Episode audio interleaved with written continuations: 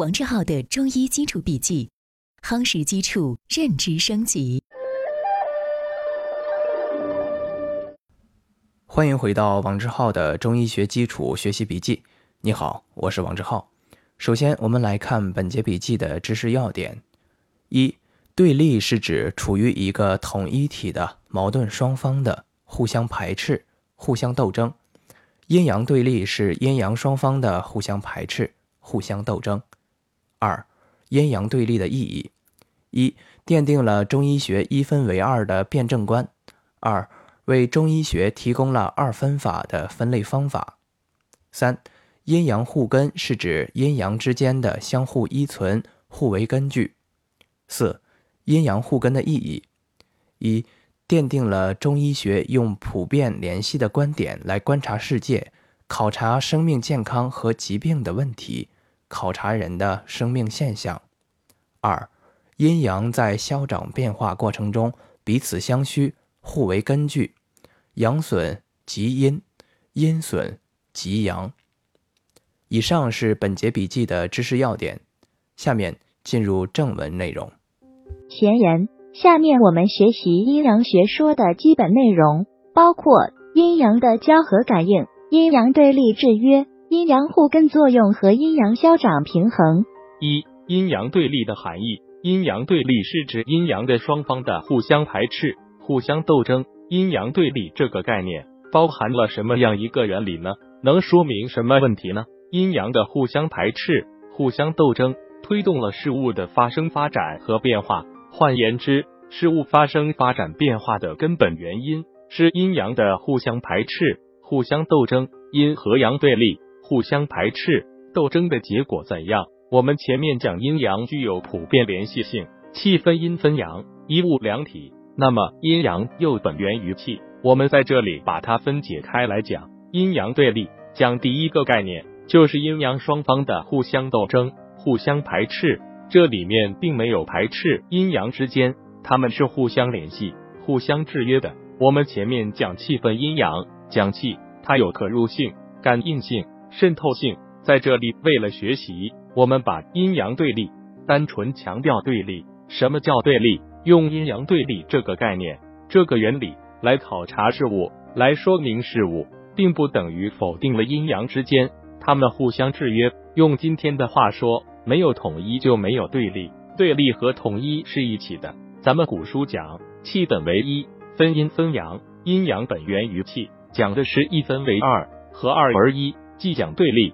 又讲统一。那么对立、互相排斥、互相斗争，是通过对立斗争才能推动事物的发展。那么前提是既要排斥斗争，他们又要互相感应，条件是必须是互相制约的，制约是统一的。结果没有对立就没有制约，没有制约就没有对立。这里面讲这个对立的含义，是要告诉我们中医学分析事物的发生、发展、变化的时候。始终用一分为二、阴阳对立统一、对立斗争的观点来判定事物。在中医学里面，我们用阴阳对立的含义来说明问题，是指阴阳之间的互相排斥和互相斗争。这两者的互相排斥、互相斗争，推动了事物的发生、发展、变化。这样一个原理，在中医学里面，就是用阴阳一分为二这样一种观点和方法去认识世界。去认识生命的运动变化，去阐述生命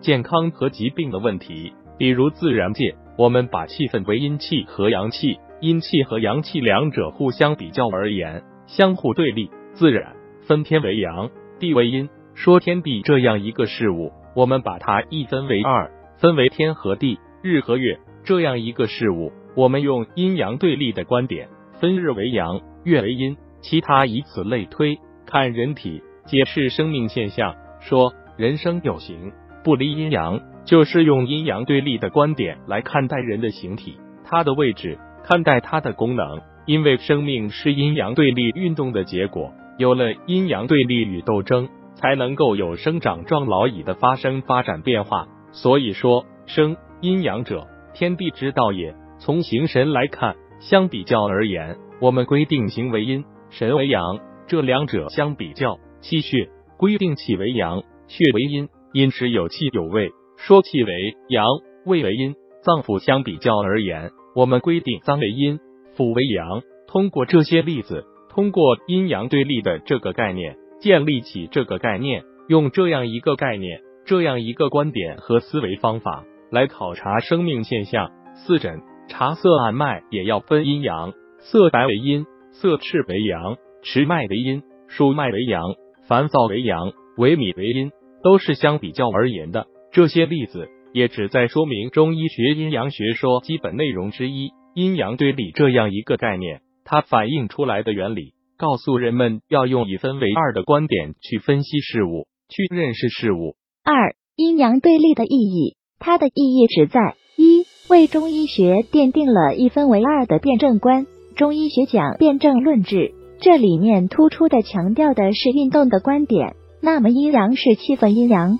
所以，辩证观点奠定了中医学运动的联系的矛盾的观点，突出表现为中医学的科学思维观。这个思维方式，矛盾分析的思维观，就是用矛盾的观点来看待事物。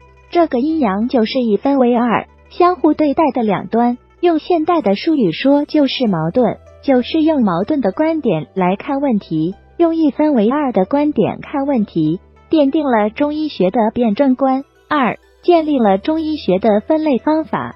中医学一个最基本的分类方法就是二分法，对任何事物属性、运动的状态和趋向，第一次分类就是分阴分阳。中国古代哲学、中国古代的科学是如此，中医学也是如此。在中医学里，对事物的分类方法上，最基本的方法就是阴阳分类方法。三、阴阳互根的含义。什么叫阴阳互根？阴阳互根是指阴阳之间的相互依存、互为根据。在历代著作里面都有很精彩的表述。我们下面列举几个例子，说阳根于阴，阴根于阳，就是表达了阴阳之间的关系。什么关系呢？阴阳互根的关系。他回答的是相互依存、互为根据的。我们这个定义是现代语言，说阴阳是相互依存。互为根据这种关系或者关系去掉，定义非常简单，就是阴阳之间的相互依存、互为根据，称之为阴阳互根。讲两者之关系，阴阳对立是讲两者之间的关系，阴阳互根还是讲两者之间的关系。这个定义从逻辑学来说叫什么呢？叫关系定义。说阴以息阳，阳以蓄阴。中医书上讲了那这八个字。也回答了阴阳是相互依存、互为根据的这个概念，阴阳互根的概念。到了张景岳就讲，无阳则阴无以生，无阴则阳无以化，还是讲阴阳之间的互根。那么最重要的记住，我们说阴阳之间的相互依存、互为根据，谓之阴阳互根。甚至再加上一句，可以说彼此相需，也可以不要它，不影响它的互相依存、互为根据那个含义。这是第一点，讲一讲什么叫阴阳互根，用这样一个原理，使中医学从事物之间互相联系这样一个观点去认识世界，来说明生命、健康和疾病的问题。比如在自然界，天地、日月、水火、寒暑、昼夜、清浊、升降等等，我们在讲阴阳对立的时候，将它们之间的两端对待，而这两端和对待不是截然分开的。而是互相联系、互为根据，才能存在，才能构成了这对事物。因此，这个天地一是两端，天为阳，地为阴；二是它们之间又是密不可分，彼此相需、相互依存、互为根据的。没有天无所谓地，没有的也无所谓天，它们必须同时存在。昼和夜也是如此啊。我们规定昼为阳，夜为阴这一类事物。两者相比较而言是两端，昼一端，夜一端。说昼为阳，夜为阴，但是它们这两端又是有内在根据的，具有普遍联系的，表现为两者必须同时存在，互为根据，互相依存。就是说必须互根。再举升和降，我们讲气机的升降，升和降，升为阳，降为阴，讲升降的两端，将它的对立，而同时它必须互为根据。互相依存，彼此相需，同时存在。有升无降，有降无升，都不可以，两者缺一不可。以下以此类推，作为人体而言，我们上面讲阴阳对立的规律，说脏为阴，腑为阳。所谓脏腑，这两类是互根的，它不仅在属性上互相对立，而且脏和腑在同一类，脏和腑必须互相依存，互为根据，彼此相需，那么生命才运动才正常。说没有脏也无所谓腑，没有腑也无所谓脏，强调人体脏腑之间的互相联系，它体现了阴阳互根。说形神也是如此，说形为阴，神为阳，形神统一。规定形和神分阴分阳的时候，强调形和神两者的对待将合一，将它们互为根据，互相依存。单纯有形，单纯有神都不可以，必须同时存在。气和血也是如此，气和血是中医学里面的生命物质的两大系统。我们在后面的笔记中也会学到，生命物质系统有气、有血、有精、有筋、有液，其中气是最主要的，血。精、津、液都是由气所派生出来的，就是经气化过程所产生出来的。气规定它属阳，在这个前提下，为了和它对偶，中医历代的医家又在血、精、津、液当中取出血与气相对，因此提出来气和血是人体生命物质的两大系统。最早在哲学上是血在前，气在后，叫血气，是血气方刚，不叫气血方刚。后来表述变为什么呢？变为气与血。四中医学的气和血，在咱们中医学里面，气和血这两个字，我们分开来讲。首先，中医学认为它是生命的两大物质系统。第二，气血这两个字作为一个语言符号，它另外一个含义代表着精、血、津、液，实际上是生命物质的代称。也可以这样来理解，把它分开来讲，是气为阳，血为阴。在讲气和血相比较而言，他们俩有阴阳的对待和两端，但是又讲气和血互相依存，互为根据。后面再讲气血的关系，说气为血之帅，血为气之母，他们之间互相根据的阴阳互根。说气为阳，血为阴，因此表现为阴阳互根。就气本身一物两体，分阴分阳，不仅要分出阴阳，气一分为二，分阴分阳，而阴阳本源于气，它们两个互相依存，互为根据，彼此相需，才能统一，表现为气的阴阳二气的互为根据，解释生命现象生与死。我们强调阴平阳密是什么呢？阴阳对立、阴阳互根的前提下，才能够保证。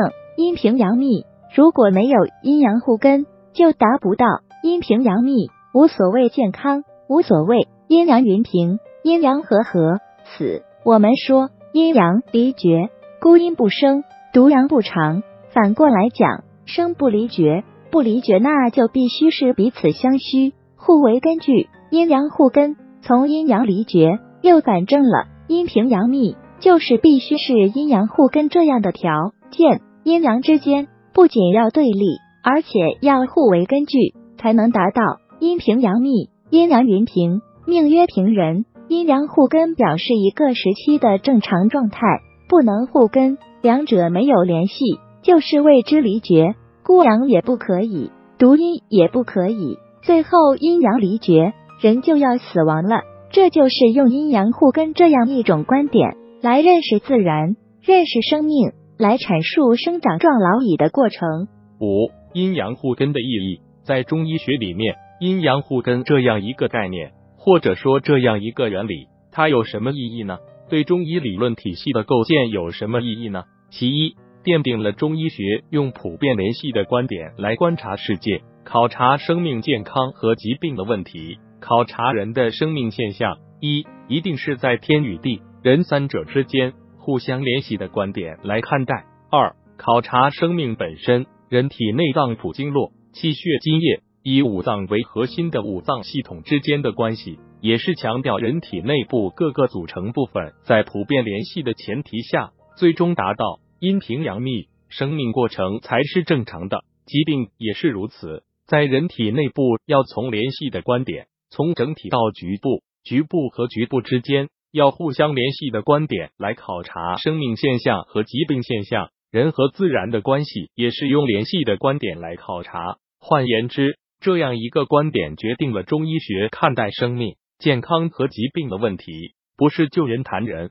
不是就人体本身某个系统谈某个系统，而始终是从整体联系的角度去考察问题。它反映了中医学的系统整体的科学思维方式。其二。论上述具体的生命过程和疾病过程的时候，就是应用阴阳互根这样一个原理来考察阴阳在消长变化过程中彼此相需、互为根据，突出表现在病理上强调阳损及阴、阴损及阳，由这个原理派生出来。中医在调整阴阳的时候，不是单纯调整阳，也不是单纯调整阴，而是把两者放到一个共同体当中。从阴阳互根的角度，同时进行调整，只是分清阳损和阴损它们的主次而已。著名的治疗原理，在调整阴阳偏衰里面，我们还进一步讲张景岳提出来那个平补的方法，左归和右归叫平补。他和王冰注释里面讲，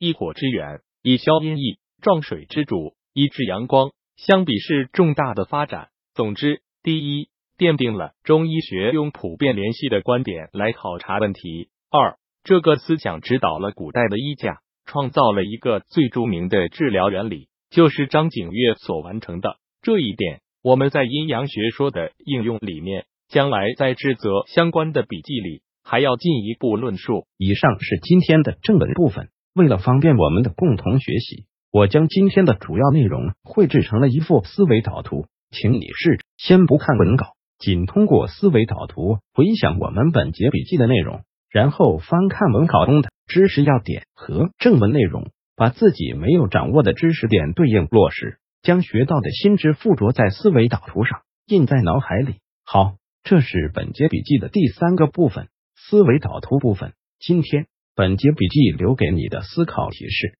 思考下节笔记我们将学习阴阳消长和阴阳转化。现在，请你思考一下。什么是所谓的阴阳消长平衡？它的意义是什么？阴阳转化的概念和意义又是什么？请你静心回顾，认真思考。希望今天是美好的一天，你我都能共同进步一点点。我们明天见。